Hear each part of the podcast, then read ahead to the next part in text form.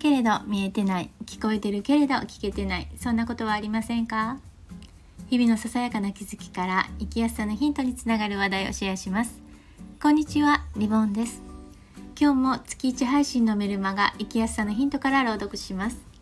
2022年12月分第168号タイトルはいつも自由でいていい。です。聞いてください。だから私はうまくいかない。口に出すことはなくても気づいたら心の中でつぶやいている。毒親とか親ガチャとかアダルトチルドレンとか。他にも親に関わることに限らずコントロールが効かないところから受けた影響によってうまくいかない人生を歯がゆく感じたことはありませんか？あんな育て方をされたからあの時あんなことを言われたからと現状を誰かや何かのせいにしてうつうつとすること。私自身30代前半までどっぷりその思考に使っていました。自分の力ではコントロールできないこと。どうにも巻き戻しができない過去の出来事を軸にして辛い思考が巡る。何かあるといつもそこに引き戻される感じ。新たなことを試みるにしてもそんな思考が続いているとブレーキをかけながらアクセルを踏んでいるようでエネルギーばかり消耗させ前には進まない。それに気づきながらもなかなかブレーキを外せない。そんな気持ちに風穴を開けてくれるような考えはないものか。そこでおすすめしたいフレーズをご紹介します。それは固めてしまった考えに自分を閉じ込めるな。いつも自由でいていい。これは家族心理臨床家の段四郎さんの言葉です。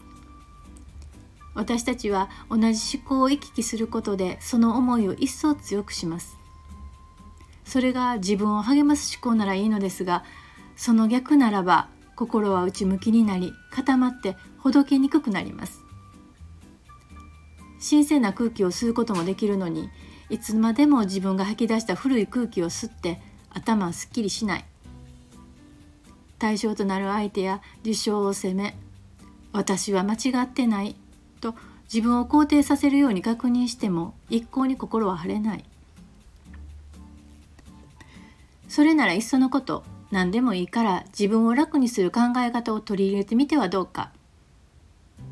そんな時気持ちの切り替えを促してくれるのが先のフレーズ。固めてしまった考えに自分を閉じ込めるな。いつも自由でいていい。もちろんたくさんの影響を受けて今があるわけでそこにうまくいかない原因が含まれていることもあるでしょう。でも現在では傷つきを回復につなげるステップにたどり着くことは比較的スムーズで努力の方向も見えやすくなりました。そして私たち大人は嫌なものからは離れ心地よいものを取り入れる力も持ち合わせています。大人になった私たちはうまくいかない理由を誰かや何かのせいにし続けることはできません。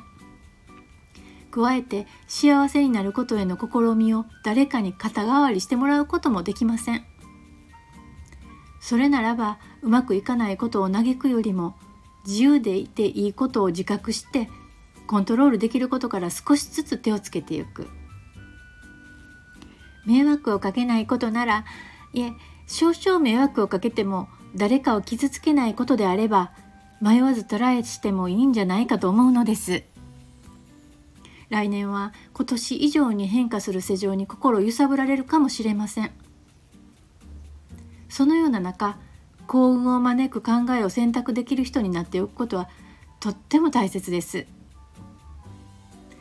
心の奥にある寂しさや人生の課題が一気に解消するわけではないけれど日々の安定した気持ちは自らで保っておきたいそのためにも心はいつも自由でいていいことを胸に自分のハッピーを見つける姿勢を忘れずにいたいです2023年も新鮮な空気を吸って爽やかな歩みを進められますように。朗読は以上です。で中に出てきた家族心理臨床家の段四郎さんについて概要欄に URL を貼り付けておきます。どうぞご覧ください。最後まで聞いていただいてありがとうございました。ではまた。